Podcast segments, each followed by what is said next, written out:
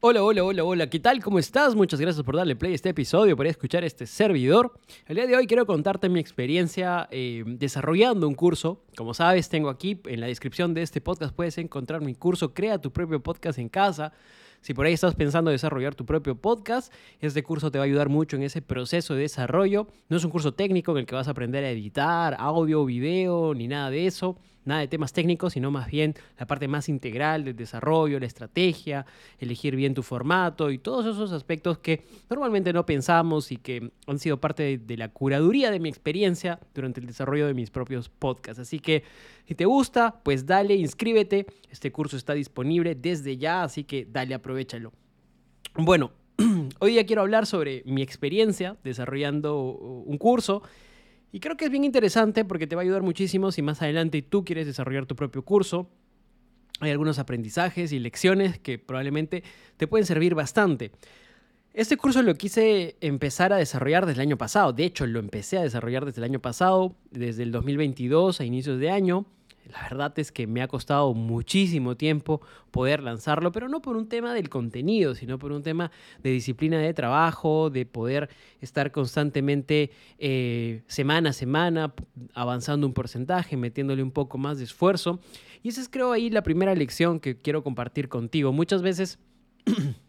bueno, nos enfrascamos en algún proyecto o nos eh, enrumbamos en algún proyecto pensando en que pues vamos a, a terminarlo rápidamente y a veces encontramos en el camino distracciones, encontramos en el camino momentos que nos sacan de, este, de, la atención de este, de, este, de este desarrollo y entonces aplazamos y aplazamos, como no tenemos una presión encima, una fecha límite, es un proyecto que puede salir en cualquier momento, a veces lo dejamos como una prioridad última y no nos enfocamos completamente.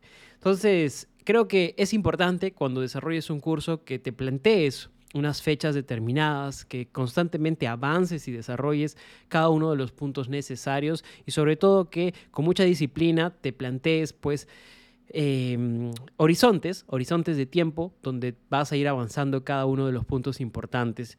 Te diré que yo ya había desarrollado proyectos, por ejemplo, había tenido mi propia marca de, de, ropa, de unos leggings que vendí, mis propios podcasts, todos esos proyectos que de alguna forma ya había realizado antes, pero nunca había realizado un curso. Y me di cuenta que el curso de alguna forma es como Em, es distinto porque al no tener como necesariamente una presión encima, es muy posible que muchas veces bajes la guardia y lo dejes mucho tiempo inactivo, mucho tiempo dormido. Entonces, durante este periodo, o sea, hasta este año, en muchos momentos es que me activaba, avanzaba un mes, pero luego descansaba dos meses, tres meses. Creo que esto es uno de los primeros aprendizajes que puedo darte.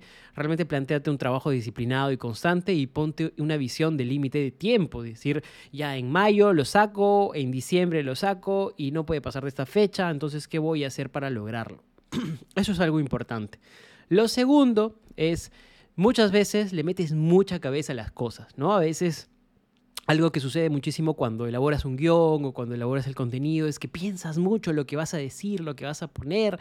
Entonces creo que esta, eh, este, este, exceso ¿no? de, de, racionalización de las cosas puede llevarte a una parálisis. Eso es algo que me pasó infinitas veces y quiero compartirte acá como nueva lección, que es que muchas veces es importante empezar y tener un borrador, aunque sea, de manera que ya podemos mejorar las cosas Em, eh, seguidamente. No siempre todo tiene que estar perfecto para que empieces a locutarlo, a grabarlo, para que lo lances o lo escribas a veces es bueno tener un MVP. Y acá es la importancia siempre de estos conceptos, ¿no? Un producto mínimo viable, algo que digas, ok, es lo suficientemente aceptable como para lanzarlo.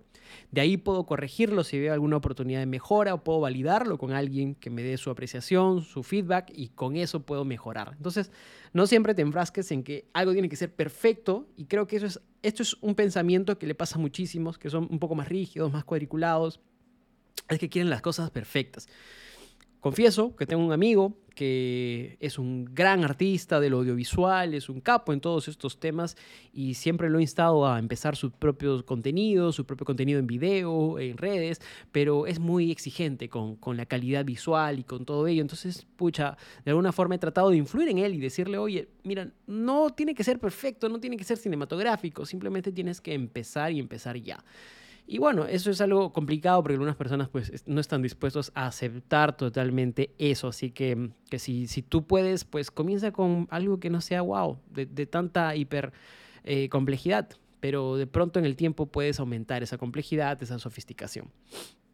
Otro aprendizaje que de hecho sí puedo decirte que es importantísimo es usa las herramientas de inteligencia artificial que tengas a la mano. No te limites, no, no digamos, no, no, no, creas que todo esto tiene que ser una labor manual. Hoy en día hay tantas herramientas que pueden ayudarte a gestionar las cosas mucho más rápido, mucho más eficaces. ¿Tienes problemas o atascos creativos? Utiliza ChatGPT, trata de que te dé alguna lluvia de ideas. Siempre ponle algo tuyo, una identidad propia, algo que sea más eh, un sello único, pero, pero parte por algún tipo de herramienta. Nada tiene que ser necesariamente pues de digamos, de creación tuya, no vas a inventar la pólvora, hay cosas que ya están, así que creo que las herramientas de inteligencia artificial pueden ayudarte a destrabar eso. ¿Tienes un problema en elaborar alguna gráfica, algún contenido? Está Midjourney, están las herramientas de generación de imágenes, que también son grandes herramientas que te pueden ayudar a generar eh, piezas gráficas. ¿Tienes problemas para generar presentaciones? Pues tienes Gamma, que es una gran herramienta para generar presentaciones automáticas sobre las cuales puedes luego ir puliendo, ir mejorando cosas y, por supuesto, eh, cumpliendo con, esos, con esos tiempos que te has delimitado. ¿Tienes algún problema para, para, para el audio que has grabado? Tienes Adobe Podcast Enhance que te mejora el audio, te limpia los ruidos, de pronto grabaste en un lugar ruidoso, tienes cómo mejorar eso. Tienes problemas porque hay varios videos que tienes que soplarte mucho tiempo en verlos para poder entenderlos. No hay problema, tienes herramientas que te resumen videos de YouTube, tienes herramientas que te resumen videos en Internet y por supuesto tienes también herramientas que te resumen artículos, que te resumen papers, así que no tienes que hacer el trabajo de una manera pues manual, rudimentaria, artesanal, hoy en día puedes hacer las cosas de manera más rápida. Entonces a mí me ayudó muchísimo, por ejemplo, imprimirle eh, algunas herramientas, usar algunas herramientas de inteligencia artificial en mi proceso. Me ayudaron muchísimo a hacer los tiempos más cortos, hacerlo mucho más rápido, aunque al inicio sí todo fue un poco más manual, un poco más artesanal. Todo esto fue un proceso de aprendizaje donde me di cuenta que podía optimizar mis tiempos y hacerlo más rápido, hacer que las cosas sucedan, que las cosas se den. Otro aspecto importante que puedo recomendarte es si tienes la posibilidad de trabajar con un editor, con una persona que mejore la calidad audiovisual de tu, de tu contenido, pues hazlo. Si está en tus posibilidades, es bueno poder generar una inversión para que alguien más trabaje estos contenidos de manera que solamente tú te enfoques en la parte del contenido académico y no tanto en la parte artística, en la parte de edición de videos y todo lo demás. Creo que es importante poder contar con apoyo. Ojo, esto no es mandatorio, esto es una opción porque también puedes hacer las cosas con tus propios recursos, tú también puedes editar o puedes no complicarte la vida y puedes hacer las cosas de manera más sencilla. Yo creo que un curso no necesariamente se mide por la calidad audiovisual o la calidad de, los elementos que están ahí, sino por el contenido en sí mismo, que sea funcional, que cumpla con los objetivos que ha propuesto el curso. Así que, sin más, eh, nada, solo alcanzarte esas recomendaciones, algunas lecciones que aprendí en este desarrollo de hacer un curso, que fue realmente mi primer curso, y ya estoy en el segundo, sí, sigo trabajando en esto porque es algo que me apasiona, me apasiona la educación. Creo que entiendes más la educación cuando empiezas a ver el impacto que puede tener en las personas, en la vida de la gente. Así que nada, esto es algo que nace de la vocación también. Así que nada, esto es, espero que te animes a hacer lo tuyo. Seguramente... Eh, tú que estás ahí escuchando, tienes alguna habilidad especial, tienes algún tipo de conocimiento, de competencia muy buena que puede ayudarte a desarrollar algo que permita a otros em, aprender, que permita a otros también nutrirse de esa experiencia tan interesante que tienes. Nada, eso es, un abrazo, cuídate, una gran semana.